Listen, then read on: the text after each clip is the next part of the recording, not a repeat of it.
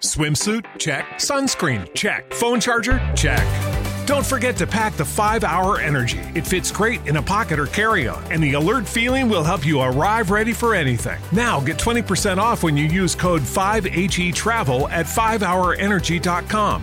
Expires April 30th. One time use only, not valid with other discounts. Remember, visit 5hourenergy.com and use code 5HE Travel to save 20%.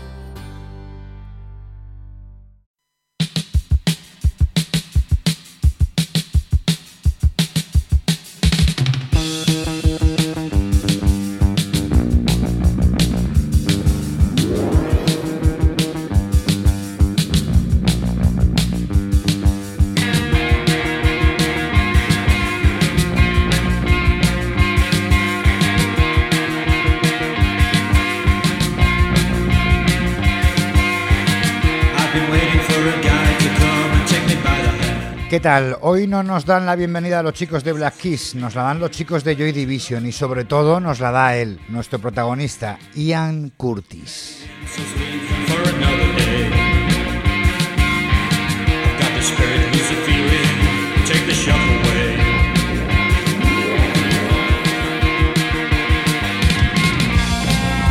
Ya os fui anunciando, ya os dije que iba a haber contenido diferente en el podcast y bueno, esto es un ejemplo. Imagino que una gran mayoría de vosotros pues no me conocéis de antes, otros sí, pero bueno, a los que no me conozcan tengo que decirles que se puede decir que soy un tipo con inquietudes. Eh, con muchas y bueno, ahora en este momento pues eh, me, me vuelve a picar el gusanillo mm, de la música y tampoco quiero dejar de hablar de fútbol, con lo cual lo voy a unar todo eh, en este podcast. Ya os iré explicando cómo, pero estoy convencido eh, de que realmente el fútbol está bordado a la vida. Así que seguiré hablando de fútbol y por tanto seguiré hablando de, la vida. Eh, va a haber cambios en el podcast próximamente, ya os iré informando. Pero bueno, también os puedo adelantar que habrá episodios de pago. Mm, voy a mantener algunos episodios gratuitos, pero en un tiempo, no sé en cuánto, pues eh, tengo que ponerlo todo en orden, pues habrá episodios de pago. Así que bueno, os, os dejo unas semanas, unas semanas para que eh, os podáis eh, suscribir, para poder tener acceso a, a esos episodios. También os digo una cosa, a, a los amantes que los hay, pues del análisis puro y duro, lo seguirá viendo. Ya, ya os explicaré cómo, pero claro, lo seguirá viendo.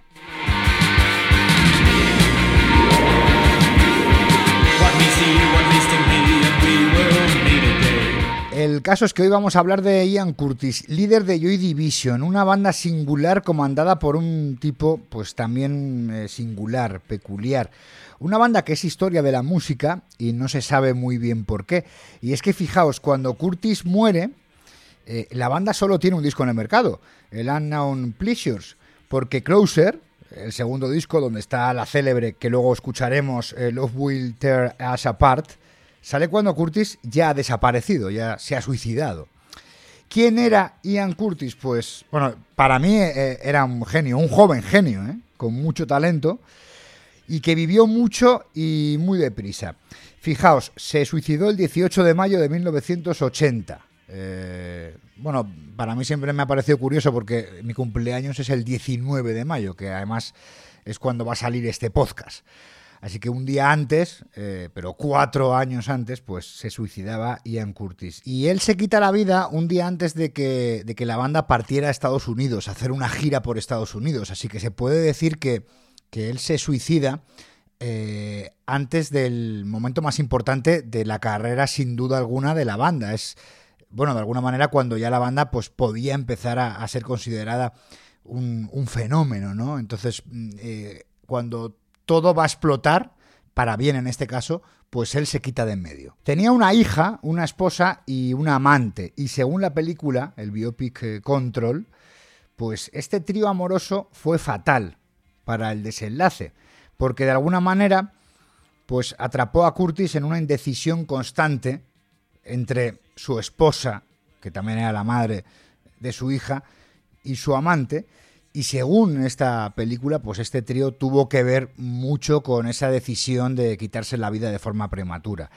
Que sufriera epilepsia tampoco ayudó, desde luego. Él tenía epilepsia, eh, tenía una, una manera de, de, bailar aparte de la epilepsia, tenía una manera de bailar muy singular, eh, parecía como poseído y, tenía como pasos militares. Y claro, alguna vez también pues le dio el ataque de epilepsia en el escenario y la gente no sabía exactamente qué es lo que pasaba, si, si eh, eh, Ian Curtis tenía un, ataque o es que era su baile. Y él tampoco llevaba muy bien la, la enfermedad. Era una estética oscura la que tenía el grupo, la que tenía él. Eh, por ejemplo, eh, en la película, pues se le puede ver con una imagen que también, pues, eh, yo creo que es muy elocuente.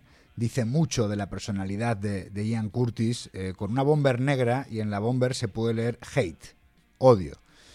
Entonces, creo que, eso transmite bastante bien lo que podía tener este tipo en la cabeza, ¿no? Y en las entrañas, en el alma. Eh, también el nombre de Joy Division, eh, pues es algo curioso porque eh, tampoco está confirmado, hay muchas, muchas teorías, pero parece ser que, Joy Division, pues así se llamaban los burdeles que había en los campos de concentración nazis. Así que de alguna manera también a Ian Curtis se le relacionó con esta manera de pensar, con, pues con la ideología nazi porque en algún sitio también he llegado a, leer que, bueno, que, la gente que le conoció, que ya digo, vivió poco tiempo y tampoco era un tipo muy accesible, pero que había gente que decía que sus ideas podían ser un poco conservadoras, no, no era así. Eh, eh, su música, ni mucho menos. Era una música inclasificable mm, completamente. Y eso es lo que, lo que le hizo grande, ¿no? En una época en la que todo en el fútbol, en, la cultura, en la música, en la literatura, todo tiene que tener un sello, todo tiene que tener una categoría, pues de repente llegan estos tipos y hacen una cosa que la gente no sabe por dónde tirar y que la gente no sabe cómo clasificar. Bueno, a mí las historias de héroes malditos pues me fascinan. La verdad es que mucho más que las de triunfadores y buenos vividores. No haré apología de la derrota, pero los finales trágicos pues muchas veces nos atraen más que los felices, porque cuando todo está bien, pues ¿qué hay que contar? Tampoco hay mucho que contar, ¿no? Eh, además que todos estamos mucho más acostumbrados a perder que a ganar. Nos gustan, de alguna manera, las historias de, perdedores. Este caso es diferente porque Curtis, por mucho que se empeñara, no fue un, perdedor, porque, porque él no perdió. Él si acaso decidió perder, pero él no perdió. De hecho, estaba ganando, en su vida por lo menos profesional. Y en su vida personal, pues, eh, bueno, es que es raro, pero a lo mejor él, no se atrevió a, ganar, ¿no? O tenía miedo a perder es, muy complejo, sin duda alguna. Eh, en su música, eso sí, ya había señales de que algo no iba bien. Fijaos, es hermosa, pero a la vez inquietante.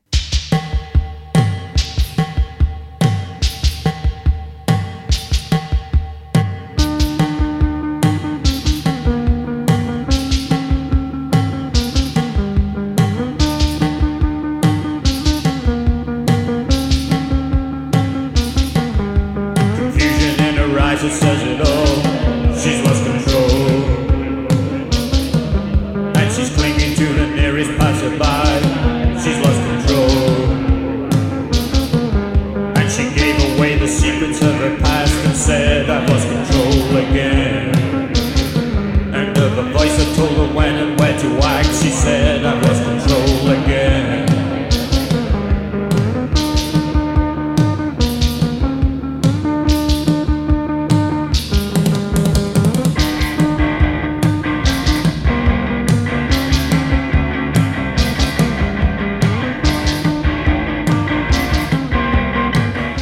veis que es una música, ya digo, complicada de, clasificar. Eh, bueno, se ha dicho después de, que ya pues él, muriese, ¿no? Y, el grupo, pues lógicamente, se disolviera, que hacían una especie de afterpunk. Y al parecer ellos no estaban muy contentos con esto del afterpunk, porque eh, bueno, pues eh, querían que en la producción final de sus discos, pues escuchara, digamos, un, sonido un poco más cañero, un poco más punky, un poco más punk de verdad. Y, la verdad es que tampoco estaban, eh, dicen que tampoco eh, estaban siendo conscientes de que de alguna manera pues estaban cambiando un poco la historia de, la música, ¿no? Que tampoco sabemos qué hubiera pasado eh, si Ian hubiera seguido vivo y si, ese cambio hubiera sido pues tan pronunciado. Pero fijaos, y, ya entrando, y, ahora ya vamos ya con el fútbol, pero antes de entrar, siempre he pensado que esta próxima canción que os voy a poner eh, que conocéis perfectamente, tiene los 26 mejores primeros segundos de la historia de la música, el mejor comienzo de la historia. Probadlo, escuchad esto.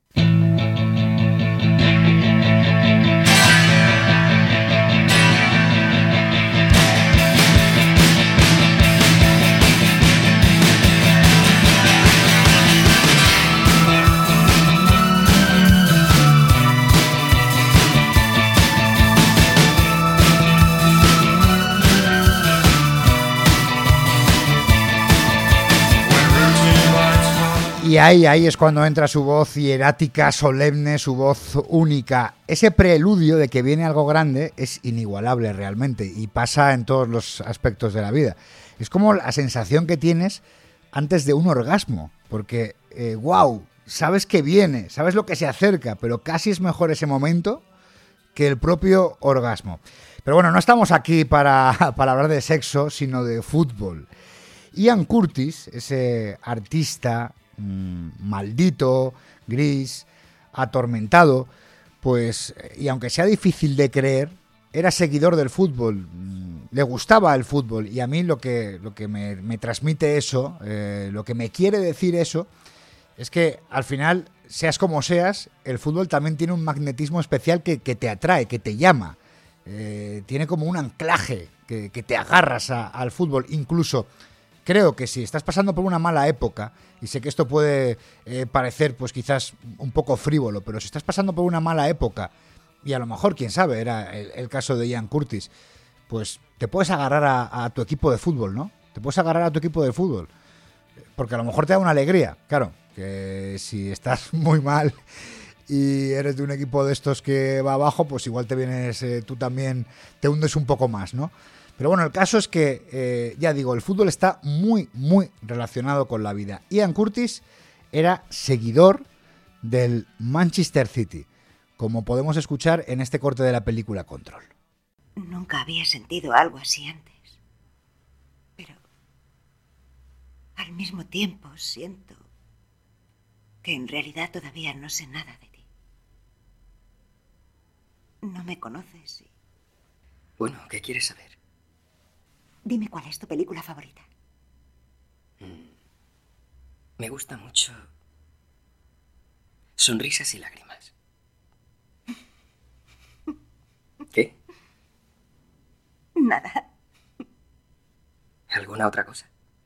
¿Tu color favorito? El mío es el violeta. Azul. El azul Man City. ¿Qué es el azul Man City? Pues Man City es un club de fútbol. Y visten de.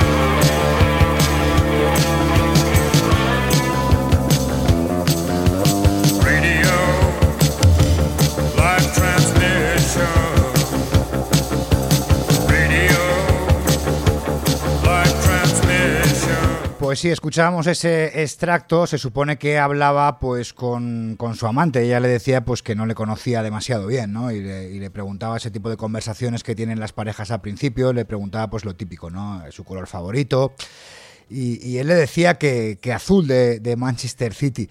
Y, bueno, en un principio mm, era lo que nos podíamos aferrar, ¿no? a ese pequeño extracto para eh, bueno, pues eh, imaginar que Ian era seguidor del Manchester City. Ya digo que, también es, sorprendente, ¿no? Eh, pensar cómo hasta el tipo más oscuro pues puede sentir este magnetismo del fútbol. Sería algo que, se podría incluso estudiar. Tenemos que suponer, y, suponemos que sí, que Ian Curtis era seguidor del City porque su esposa, su mujer, su viuda, bueno, ella escribió unas, unas memorias eh, en las que se basa eh, esta película y, ahí comentaba y afirmaba, como hemos escuchado antes en el extracto, que sí, que Ian era del City. Y también su hija, que, ha ido pues hablando de su padre durante estos años, nos han ido diciendo que Ian sí que era seguidor del City, pero eh, también es curioso porque en la primera foto eh, que tenemos de Ian Curtis eh, con una camiseta de fútbol, digamos oficial, pues es la camiseta, y vais a escuchar bien, del Manchester United.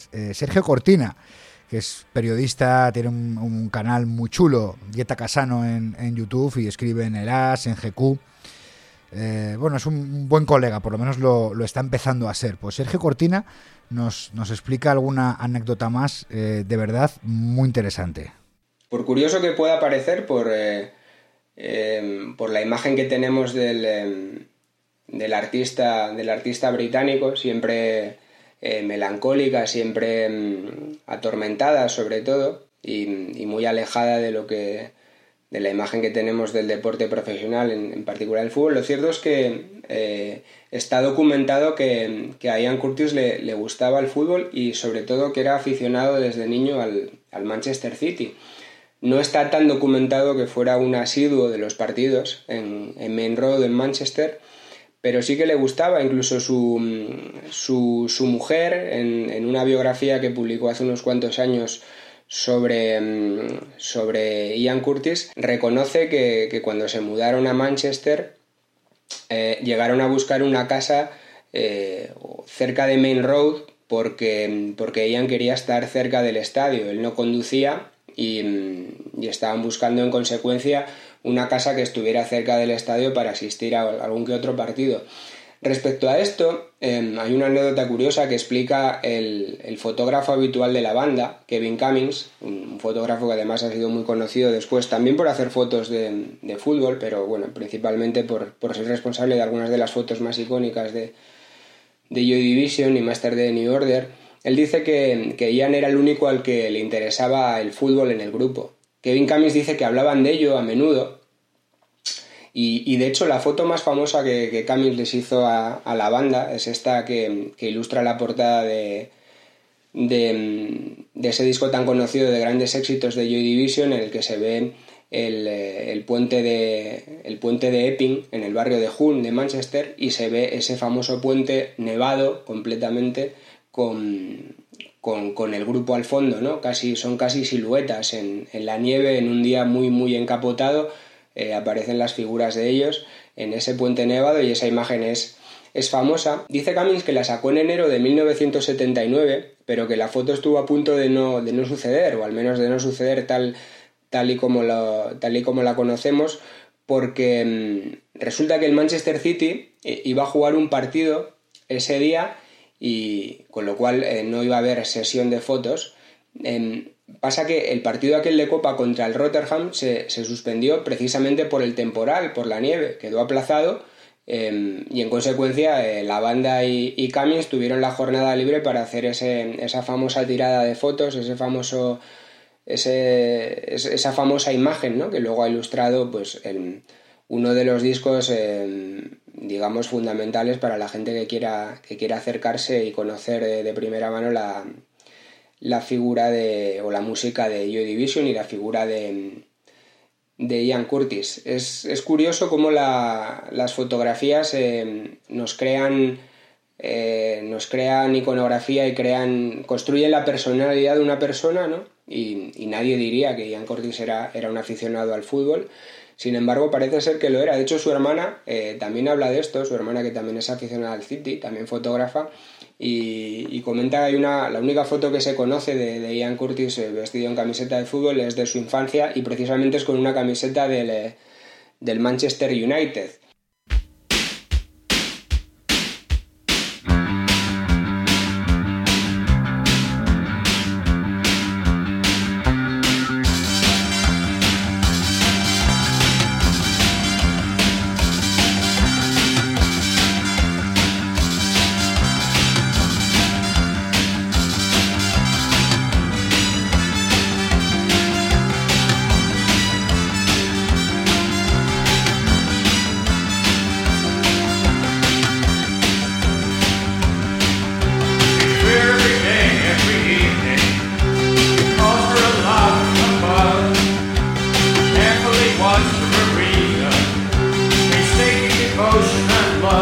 Bueno, lo de la foto eh, de Ian de pequeño con la camiseta del Manchester United, pues después eh, se dijo, mm, bueno, que era un regalo familiar, ¿no? Entonces, bueno, pues ya sabes que cuando a un niño pues le regalan algo, pues lo suyo es que se lo ponga para hacerle, para hacerle las fotos.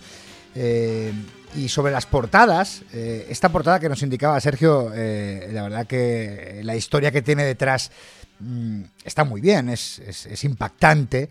Eh, y después también imagino que vosotros, o, la, gran mayoría de vosotros que sí que conocéis a Joy Division, pues eh, os suena la portada de él, eh, Unknown Pressures, que no es una cordillera, aunque, aunque puede parecerlo, ¿no?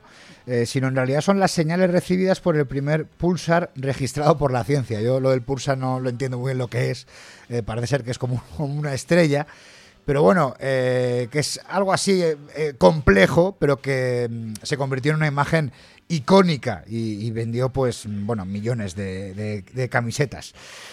Bueno, con el paso del tiempo, eh, algunos miembros de New Order, que sabéis que es el grupo que se formó mm, después de Joy Division, cuando, cuando Ian se suicida, pues mm, bueno, tiempo después, algunos miembros pues hacen, montan un nuevo grupo, eh, que también está muy bien musicalmente, a mí me gusta mucho, pero bueno, eso sería para, para otro episodio, ¿no? Eh, y entonces algunos miembros como Peter Hook o Bernard Summer pues se han definido como seguidores del United.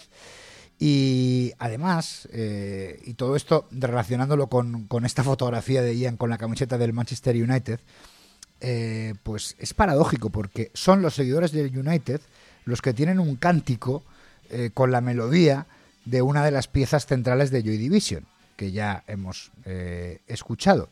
Ellos decían eh, bueno, la canción es el, Love Will Tear Us Apart, eh, el amor nos destrozará de nuevo, pues ellos cambiaron la letra y decían Geeks will tear you apart, algo así como eh, Ryan Geeks os destrozará de nuevo. Escuchad.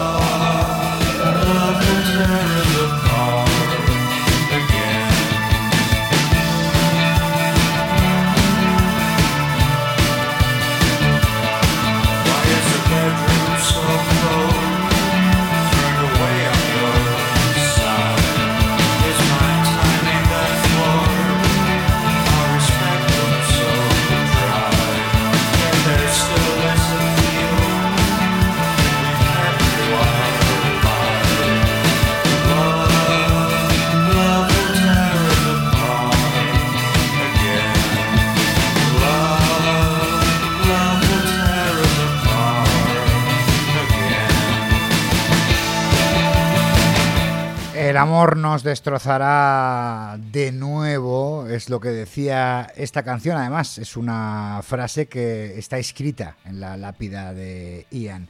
Bueno, ¿y qué podemos decir de ese Manchester City que sí sabemos que no era ni mucho menos el City de ahora? Pues Sergio Cortina nos ayuda a, a situarnos. Hay una leyenda en torno al City en la que, bueno, eh, se, le, se, le, pinta como un equipo a veces ganador, a veces perdedor, siempre divertido y siempre dispuesto a dar em, sorpresas, ¿no? Tanto para bien como para mal. Cuando suceden cosas de ese tipo, como eh, ganar la liga cuando tenían 15 puntos en desventaja, que lo han hecho, o, perderla cuando ya la tenían prácticamente ganada, todo eso en Inglaterra se llama, se le llama o se le llamaba eh, típico del City, ¿no? Typically City y ha sido un equipo un poco en esa línea, ¿no? Eh, digamos, em, aventurero y un poco como tirar los dados, ¿no? Cada vez que juega el City, en los 60, eh, aunque es cierto que el United era campeón de Europa con George Best, ¿no? Y tal, el City, el City había tenido éxito también, habían ganado Liga y Copa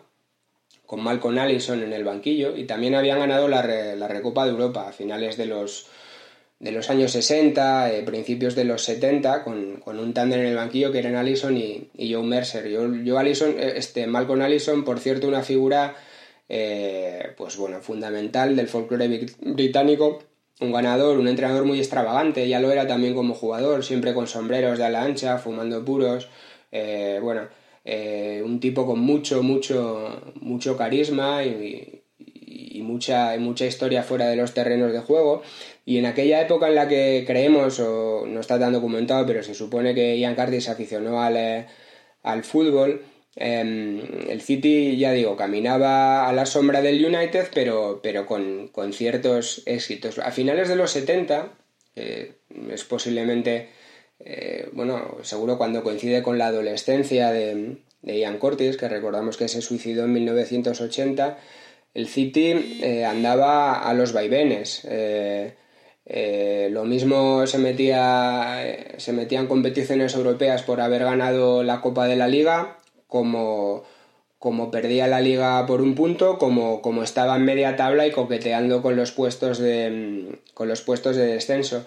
Esos últimos años de vida de Ian Curtis sí, sí coinciden con una época mala del City en, en primera división, en First Division, y mm, coinciden con la vuelta a los banquillos de Malcolm Allison, una figura ya digo fundamental para ellos, eh, tratando de revivir eh, viejos laureles, ¿no? El CITE invierte mucho dinero, le dan carta blanca a Malcolm Allison para que fiche, para que fiche jugadores y volver un poco a la senda del triunfo. Y curiosamente uno de los que ficha es Michael Robinson, que entonces era un futbolista eh, joven, muy, bueno, muy prometedor y, llega al Manchester City, solo dura una temporada y Robinson, se paga, se paga un buen dinero por él y nunca llega a estar a la altura de las expectativas. Mete nueve goles y luego de ahí Robinson ya se va em, al Brighton a, bueno, a, labrar una buena carrera como futbolista que le llevaría al Liverpool y, bueno, luego ya, ya sabemos todos, ¿no? A ganar la Copa de Europa y a, y ya posteriormente casi a retirarse en el, en el Osasuna. Y ese yo creo que fue el Manchester City del que se enamoró eh, o, el que animaba un poco eh, Ian Curtis. Un equipo imprevisible eh, y, que no ponía las cosas fáciles a los aficionados. ¿no? Lo mismo que Joy Division realmente no era un grupo tampoco súper accesible, ¿no? Y, era un grupo, pues bueno, con unas letras que abundaban bastante en la, en, lo más oscuro del alma de, la gente, el City digamos que no era un equipo habituado a dar alegrías, aunque, aunque daba em, alguna de vez en cuando.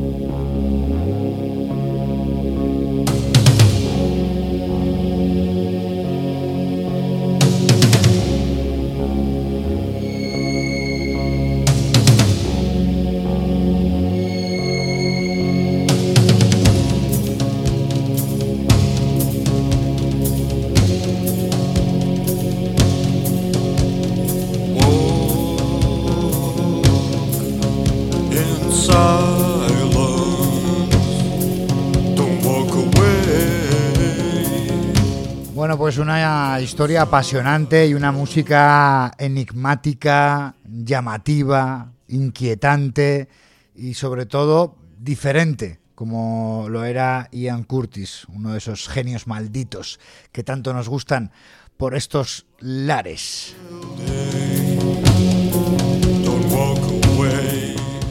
Podéis poneros en contacto conmigo por medio del correo electrónico. Hablamos de fútbolpodcast.gmail.com, hablamos de fútbolpodcast.gmail.com en mi cuenta de Twitter personal, que dentro de poco, también con estos cambios que se avecinan en el podcast, pues el podcast tendrá una, cuenta de, Twitter propia, pero de momento la mía es arroba Felipe de Luis 99 y ya sabéis, suscribíos, comentad y bueno, aprovechad para echar una mano al podcast y apoyarlo económicamente, porque además dentro de poco ya empezarán también los episodios de, pago. Y ya os digo, el podcast va a empezar una nueva andadura, una, una evolución. Seguiremos hablando de fútbol, pero también hablaremos, claro que sí, de la vida.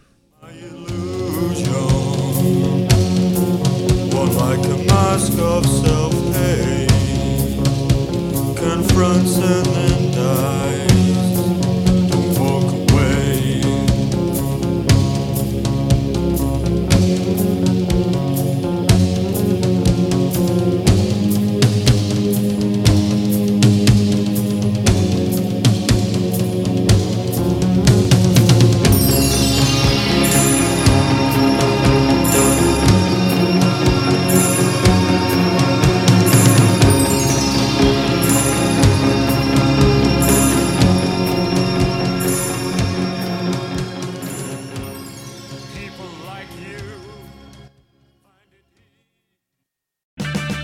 Auto Parts puede ayudarte a encontrar un taller mecánico cerca de ti. Para más información, llama a tu tienda O'Reilly Auto Parts o visita oreillyauto.com.